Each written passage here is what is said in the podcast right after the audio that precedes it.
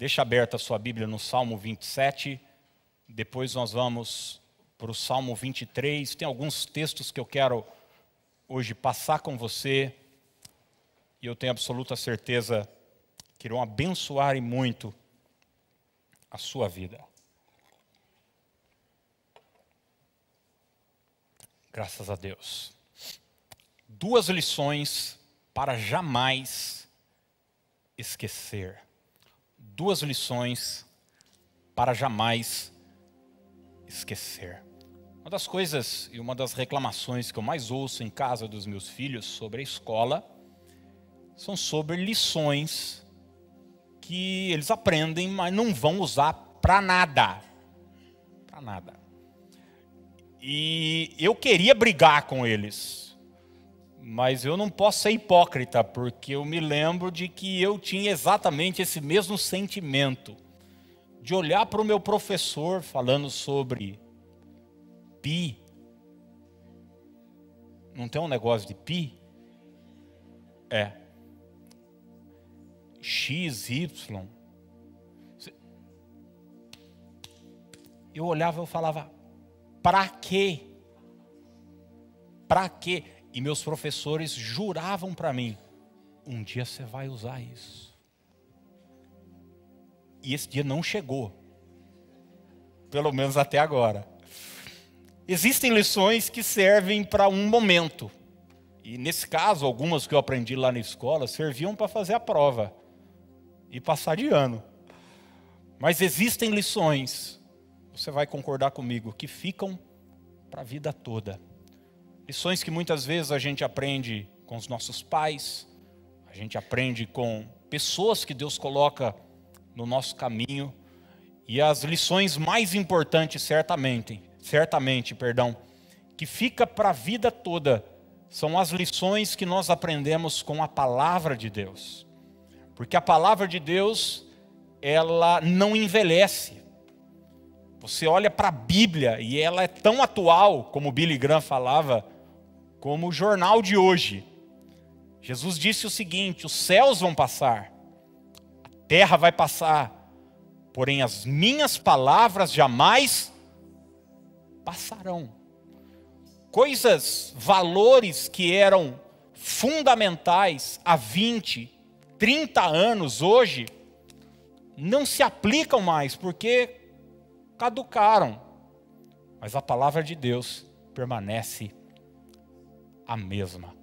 E eu separei aqui dois textos, dois salmos de Davi, que nos ensinam lições importantes que eu tenho certeza você vai poder carregar para toda a sua vida e para toda a sua jornada. E a primeira delas está no Salmo 27, no verso de número 3.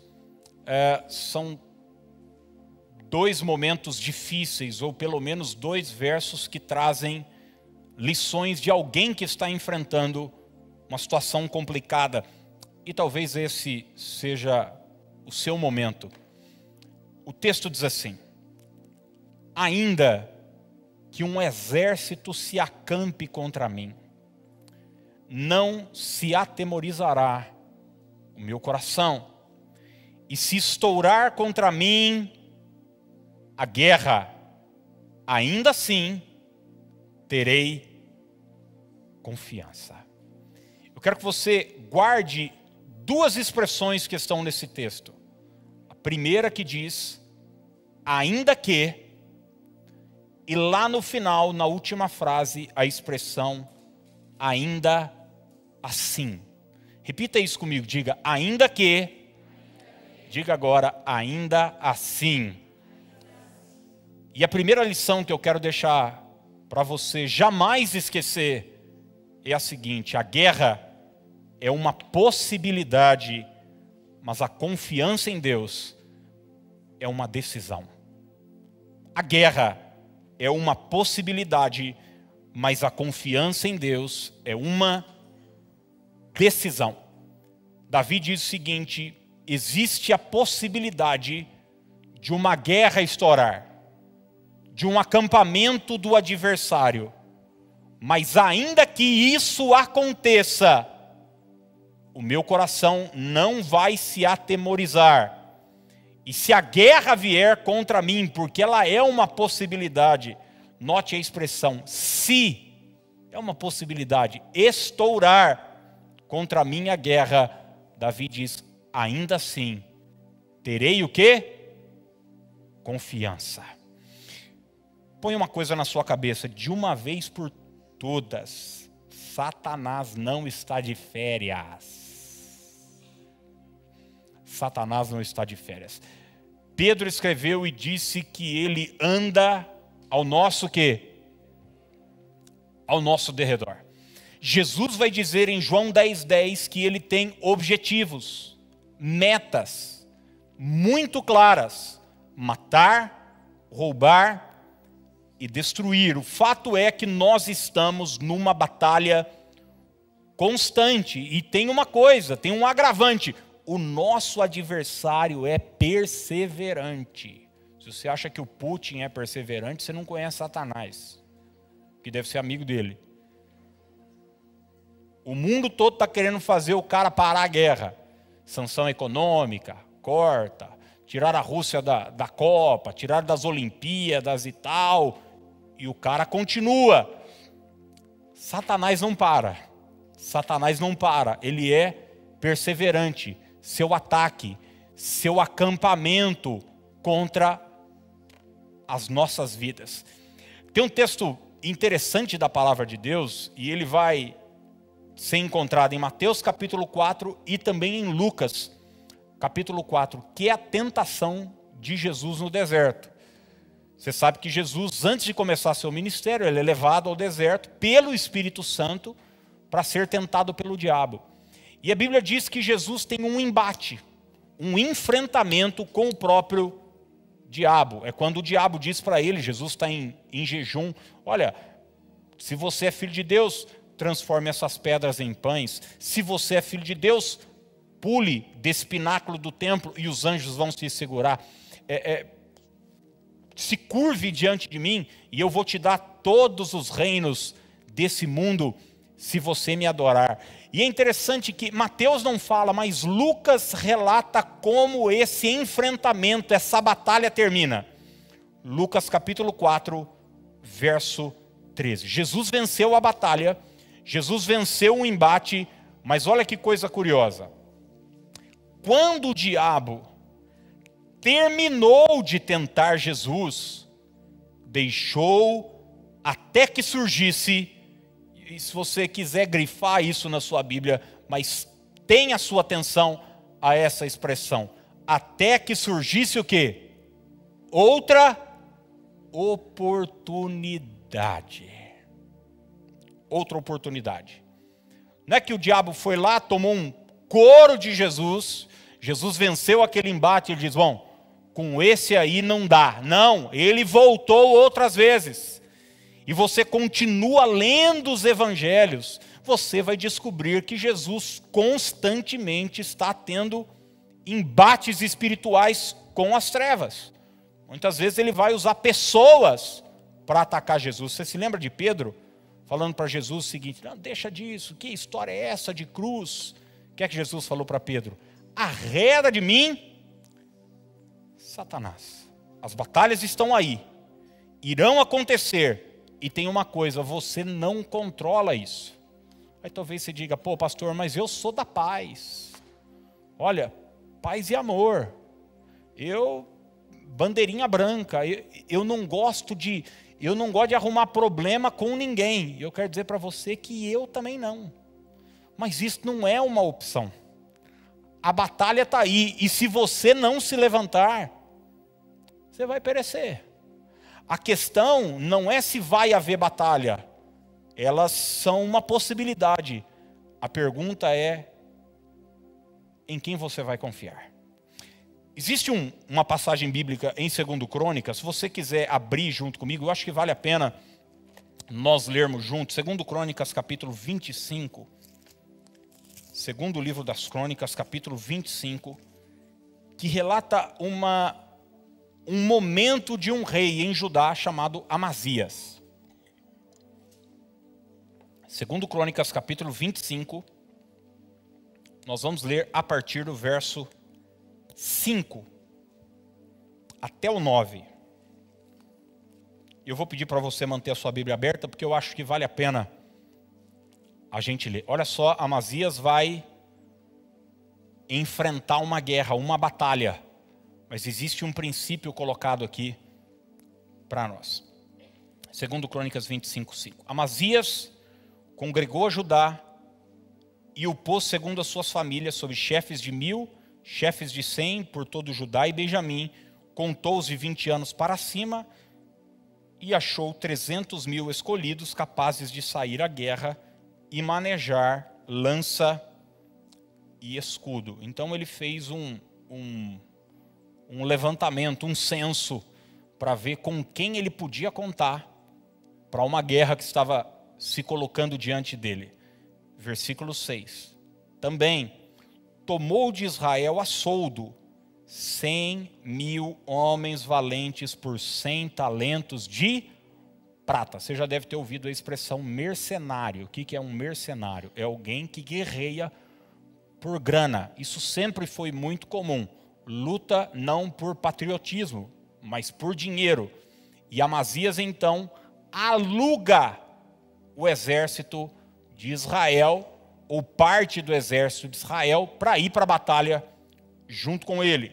Versículo 7. Porém, certo homem de Deus veio a ele dizendo: Ó rei, não deixes ir contigo o exército de Israel, porque o Senhor não é com Israel, isto é, com os filhos de Efraim. Porém, vai só, age-se forte.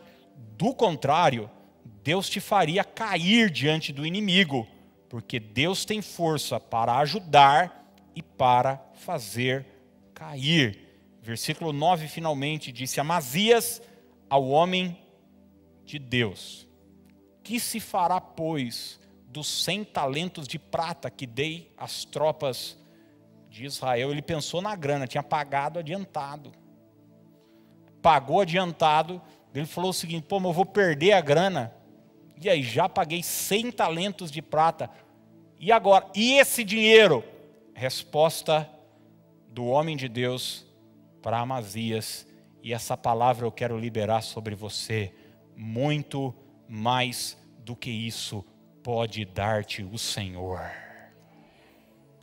Muito mais do que isso pode dar-te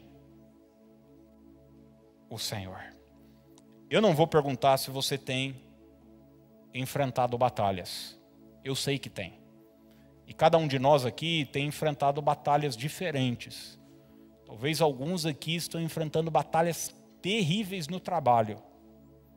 Talvez alguns estão enfrentando batalhas terríveis na vida financeira, na saúde física, na saúde emocional. Você tem lutado contra uma depressão, uma síndrome do pânico, uma crise de ansiedade. Talvez você tenha lutado por um filho que se perdeu, que, enfim, cada um de nós aqui tem uma batalha e um embate. Eu não vou perguntar se você tem enfrentado, eu sei. Só muda a cara. Todos nós temos enfrentado batalhas. Mas a pergunta que eu faço a você hoje à noite é a seguinte: em quem está a sua confiança? Em quem ou no que está a sua confiança? Porque muitas vezes a gente tem a tendência de agir como Amazias agiu. Ele tem diante de si uma guerra, ele faz um levantamento do seu exército. Ele diz: Bom, olha para o exército adversário, olha para o seu exército e diz: Não vai dar. Eu vou precisar de uma outra alternativa.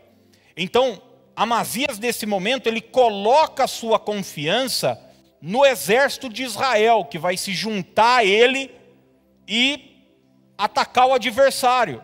E quantas vezes na nossa vida, quantas vezes na nossa jornada, nós olhamos para nós, olhamos para os nossos recursos, olhamos para as nossas condições e dizemos o seguinte: não dá. E daí a gente se precipita, você está querendo abrir um negócio, e daí precipitadamente, de alguma forma, Você diz: já que eu não consigo, já que esse desafio é maior do que eu, eu vou arrumar um sócio. E muitas vezes isso é o princípio das dores. Eu não estou dizendo que não possa haver sociedade. Mas estou dizendo que se uma sociedade se estabelece sem a direção de Deus, isso pode ser um tropeço na sua vida. Sua confiança não deve estar num sócio investidor. Sua confiança não deve estar num limite é, que o banco te deu. A sua confiança não deve estar em carros e cavalos, como diz o salmista. A sua e a minha confiança deve estar no Senhor Todo-Poderoso. Em quem você tem colocado a sua confiança? Ele diz o seguinte: ainda que um exército se levante contra mim. Lutas podem acontecer, batalhas podem acontecer, mas eu resolvi, o salmista diz, eu decidi que eu vou confiar no Senhor. Deixo dois versículos de Jeremias para a gente passar para o segundo e último ponto da mensagem. Jeremias 17,5 diz: Assim diz o Senhor, maldito o homem que confia no homem. Faz da carne mortal o seu braço e aparta o seu coração do Senhor. Que palavra forte, hein, gente? Maldito é o homem que confia no homem. Quantos de nós temos medo de maldição?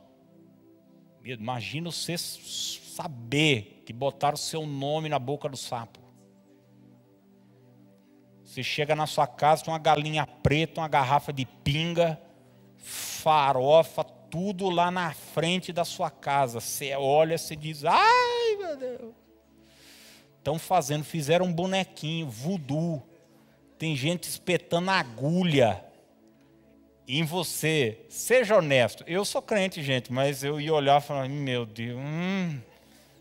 Eu creio em Deus. Eu não, eu não vou perder a noite de sono. Mas eu não queria receber um negocinho desse, não. Tá doido? A gente tem medo de ser amaldiçoado. Tem alguém falando mal de você. Maldição nada mais é do que isso. Mas a maldição, que às vezes a gente não se preocupa, é essa.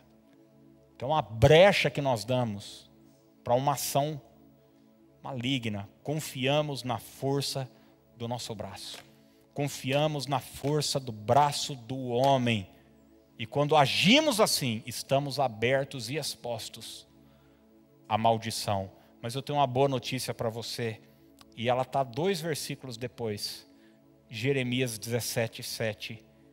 Bendito o homem que confia no Senhor e cuja esperança é o Senhor. Bendito o homem que confia no Senhor.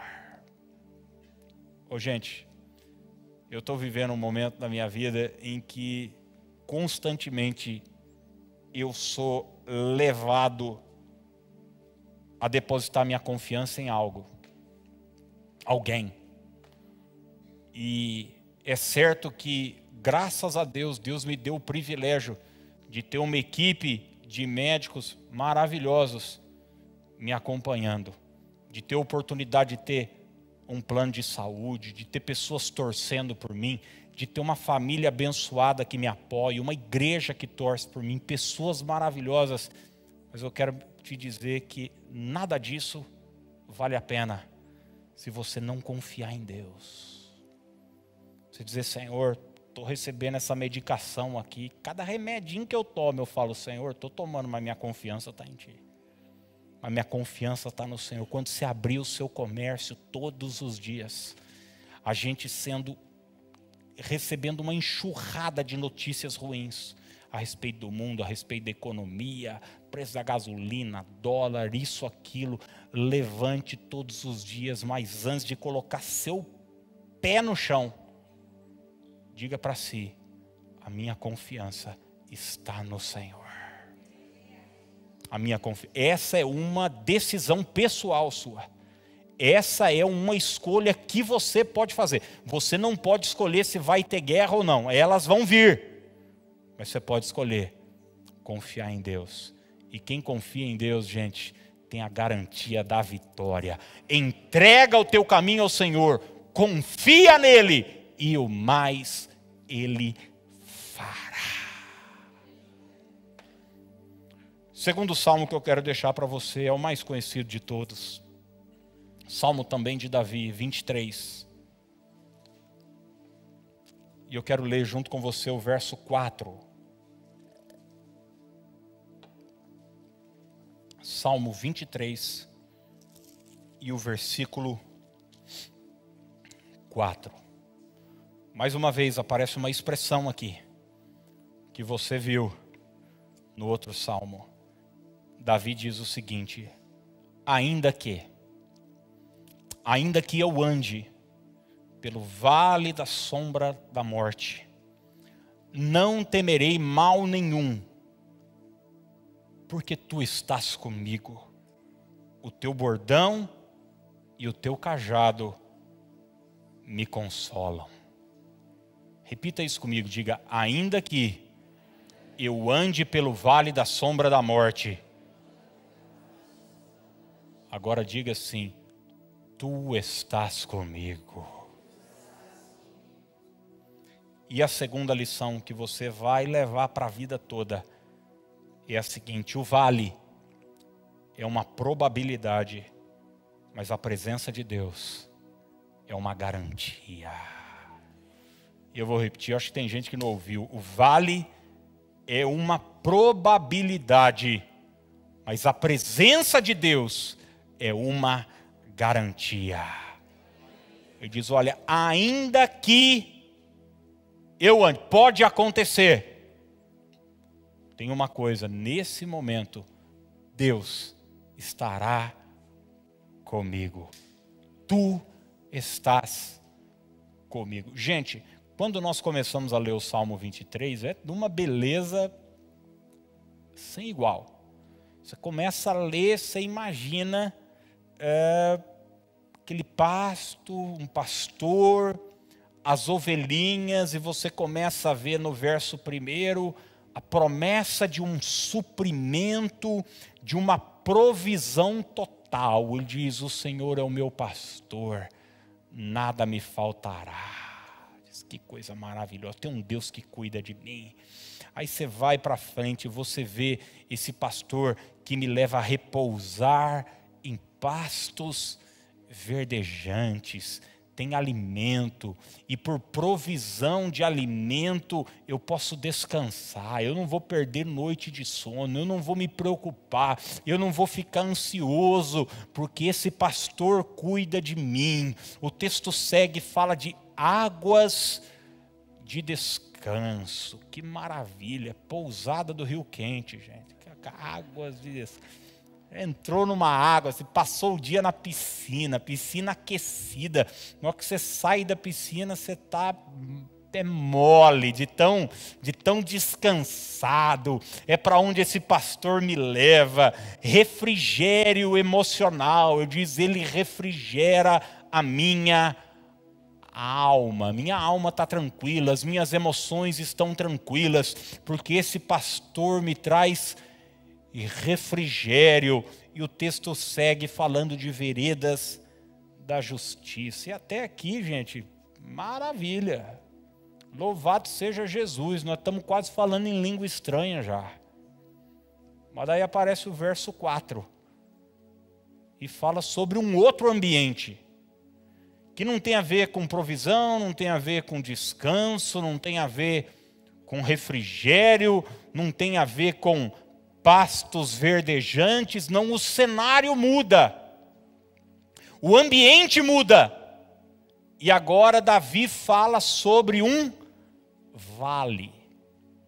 E se você olhar na Bíblia, essa tipologia bíblica, essa figura bíblica é constante de montes e de vales. O vale um lugar baixo. O vale um lugar profundo. E se não bastasse, Davi diz que esse vale tem um nome. E sabe qual é o nome do vale? Vale da sombra da morte. vale da sombra da morte. A palavra de Deus nos mostra e nos ensina que a vida tem seus altos e baixos. Tem os momentos maravilhosos onde a gente está no monte, mas tem os momentos também onde somos levados a um vale. E seja honesto, gente, é fácil crer num Deus que me leva para o monte. Né? É um momento épico. É um momento onde você é reconhecido, é um momento onde você é visto, onde você é aplaudido. É quando você está por cima da carne seca. Momento bom, né? Gostoso. Tô no monte, tô no monte, tô no monte.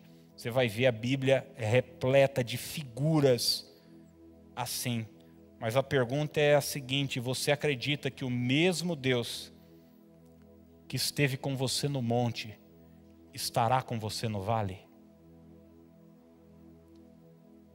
O mesmo Deus que esteve com você no monte, você crê que Ele estará com você no vale também? Porque você está ganhando bem, a empresa colocou carro à sua disposição, você tem um melhor plano de saúde, tá tudo maravilhoso, você come nos melhores restaurantes, viagem programada, família tudo suprido, seus filhos estão usando o melhor tênis, a melhor roupa, e você pode encher o peito e dizer o seguinte: Aleluia, Deus está comigo. E que bênção que nós temos um Deus que nos leva para o monte. Mas a pergunta que eu faço para você é o seguinte: e se tudo isso um dia ruir? E se o cenário mudar? E se o cenário mudar? E de repente os meninos saírem do CLQ e irem para Olivia Bianco? Para o Zagato? Se em vez de você ser atendido no Albert Einstein, você for atendido no posto Vila Cristina, no postinho do Pisca.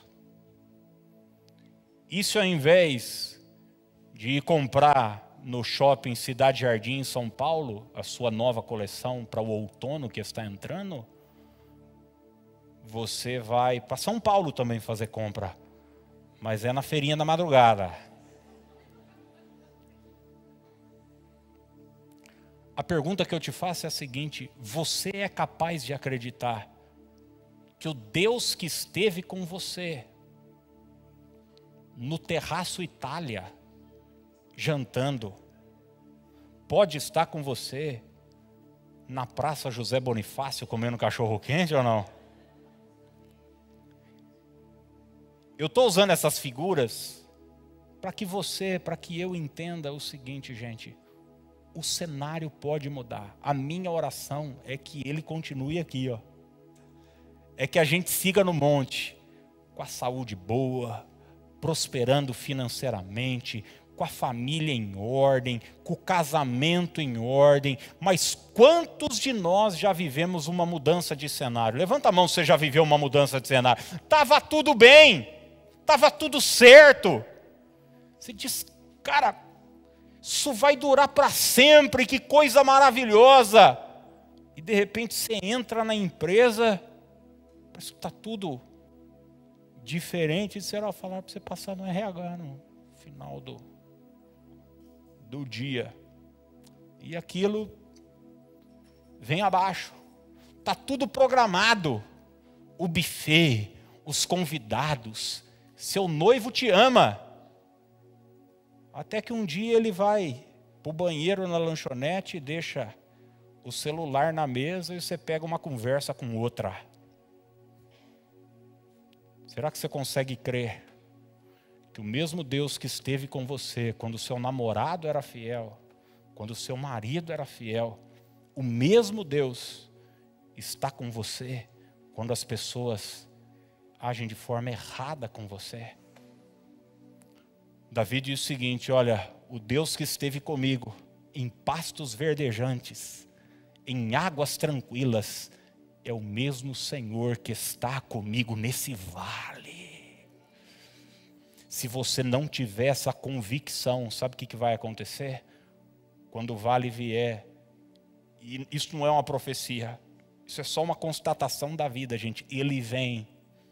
Todos nós, todos os homens de Deus, todas as mulheres de Deus, da Bíblia e da história, passaram por dias difíceis, por desertos. Jesus passou, Moisés passou, Paulo passou, Davi passou, mas passaram com a presença de Deus.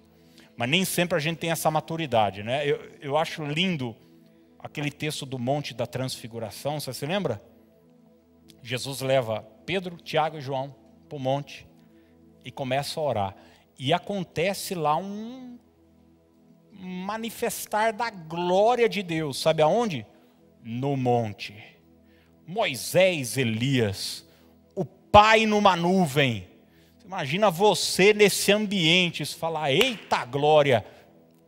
é aqui mesmo que eu quero ficar. E foi exatamente isso que Pedro disse. Você vai olhar isso em Marcos capítulo 9, 5 e 6. Olha só. Então, Pedro, tomando a palavra, disse: Mestre, bom é estarmos aqui e que façamos três tendas: uma será tua, outra para Moisés e outra para Elias. Mas o texto termina dizendo: Pois não sabia o que dizer. Sabe o que Pedro está falando? Eu quero ficar no monte. Eu quero ficar por cima. Eu quero ficar aqui na glória. Eu quero, eu quero continuar o tempo todo aqui. Eu quero morar aqui. Mas a questão, gente, é que a vida com Deus não acontece apenas no monte. A vida com Deus acontece também nos vales. E você vai seguir lendo o texto, você vai ver Jesus descendo com eles do monte. E sabe qual é a primeira coisa que acontece quando eles descem do monte? Estão de cara com um menino endemoniado, que é lançado no fogo e na água. Ele espumeja, os dentes estão. É, e tal, e o menino possesso de um espírito maligno no vale. Pedro queria ficar no monte. O apóstolo Paulo diz o seguinte: Eu aprendi a viver contente em toda e qualquer situação. E daí ele começa a falar sobre esses extremos da vida de montes e vales. Ele diz: Eu já tive fartura, mas eu já tive também o que? Escassez. Ô, gente, Quantos de nós já precisamos contar moeda para saber o que, que ia pedir num lugar? Quantos de nós já entramos numa fila de supermercado e na hora que você passou o cartão, você fez figa com o dedo do pé? Porque com o dedo da mão ia chamar muita atenção da caixa. Você fez figas dizendo: Senhor, não envergonhe o teu servo. Aqui que isso aqui passe, meu Deus, em nome de Jesus. Você vai para o restaurante olhando, a, a sua escolha no restaurante é do lado direito do cardápio. Você escolhe não pelo que você quer, mas pelo que você pode pagar. E daí você olha, o que é que é mais barato? Quem aqui já viveu uma situação dessa? Eu não vou pedir para levantar a mão, não. a vida tem seus vales. Ou você já foi num lugar e fala, hoje eu vou escolher o que eu quiser. Aleluia, não quero ver, não, não olho o lado direito do cardápio. Eu me recuso. Traz cover, pode trazer. Traz, pode trazer. É igual eu contei uma vez que eu fui num restaurante, não sei se era, o que, que era, fui comer um bacalhau, tem muitos anos. E daí eu quis fazer uma graça. Eu não bebo, não nada. O cara ofereceu vinho, não, nada. Falei, que água o senhor tem? Ele falou, não, tem cristal. Falei, não, não, alguma água. Ele falou, não, tem uma norueguesa. Eu falei, traz para o pai. Pode trazer. Ele trouxe uma aguinha desse tamanho. Na hora que veio a conta, 25 reais. Uma água sem gás. Falei, Isso é para eu aprender a nunca mais fazer graça na minha vida. Fica quieto. Toma cristal. Fato é que os vales existem. E às vezes a gente não tem essa maturidade. Quantas pessoas já me perguntaram e quantas vezes eu questionei a Deus dentro do meu coração, dizendo onde o Senhor está. Mas eu nunca falei para Deus onde o Senhor está quando eu estava bem. Eu tinha certeza que Ele estava do meu lado, afinal de contas eu estava vencendo. Mas quando tudo ruiu, quando eu estava no vale, quando a família foi ameaçada, quando a grana estava curta, quando a saúde foi abalada, é aí que a gente diz: onde o Senhor está? E Ele nos diz: eu estou contigo. Nesse vale, eu estou com você. Talvez você esteja vivendo o pior vale da sua história. Talvez você esteja tendo que recomeçar a vida cuidando uma criança sozinha, e a situação não está fácil, e, a, e o desafio é terrível. Eu quero dizer para você que o Senhor está com você. Talvez você foi jogado para fora do mercado de trabalho e agora você tem que se reinventar aos 50 anos de idade. Sem preparo, sem um, uma, um, um, um relacionamentos. Eu quero dizer para você que o Senhor está com você.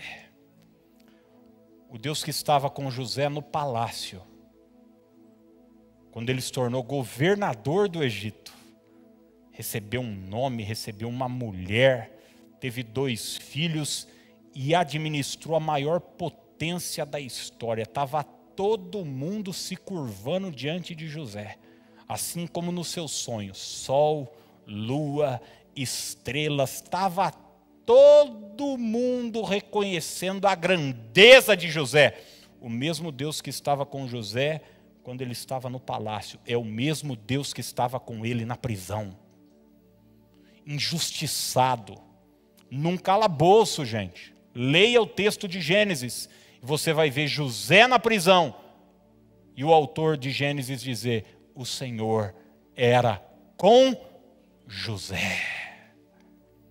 O Deus que estava com Davi no trono. E Davi foi o maior rei da história de Israel.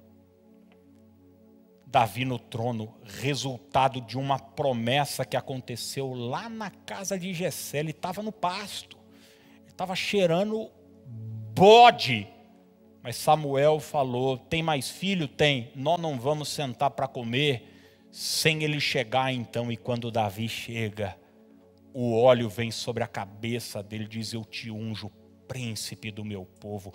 Os anos se passaram agora, a promessa de Deus se cumpriu e Davi está no trono.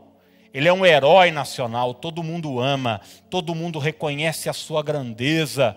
O mesmo Deus que esteve com ele nesse momento é o mesmo Deus que esteve com Davi na caverna de Adulão. É o mesmo Deus que esteve com Davi quando ele chegou em Ziclag e a cidade estava queimada e sua esposa e seus filhos foram levados sequestrados pelo inimigo e agora os seus próprios amigos querem o apedrejar e o matar. O mesmo Deus que estava com ele no trono é o mesmo Deus que estava com ele nos momentos difíceis da vida dele. O Deus que estava com Jó no capítulo 1 e no capítulo 42, quando Jó estava por cima da carne seca. Começa a ler o capítulo 1 de Jó. E você vai ver que no livro de Jó, não sei se você sabe, mas o livro de Jó, os comentaristas bíblicos acreditam que tenha sido o primeiro dos livros bíblicos a ser escrito. E diz que Jó era o maior do Oriente. Naquela época, a revista Forbes do Oriente fez um levantamento patrimonial. E não tinha Bill Gates, não tinha o, o Elon Musk, não tinha nada desse povo, não.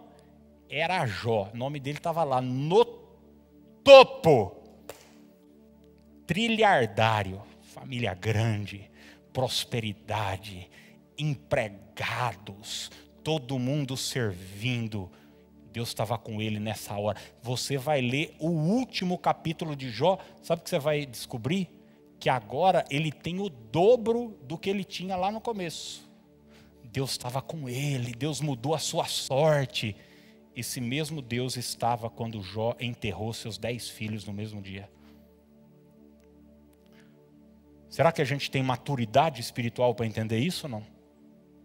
Que o Deus do monte é o Deus do vale, que o Deus que está comigo quando tudo está indo bem é o Deus que está comigo no dia mau.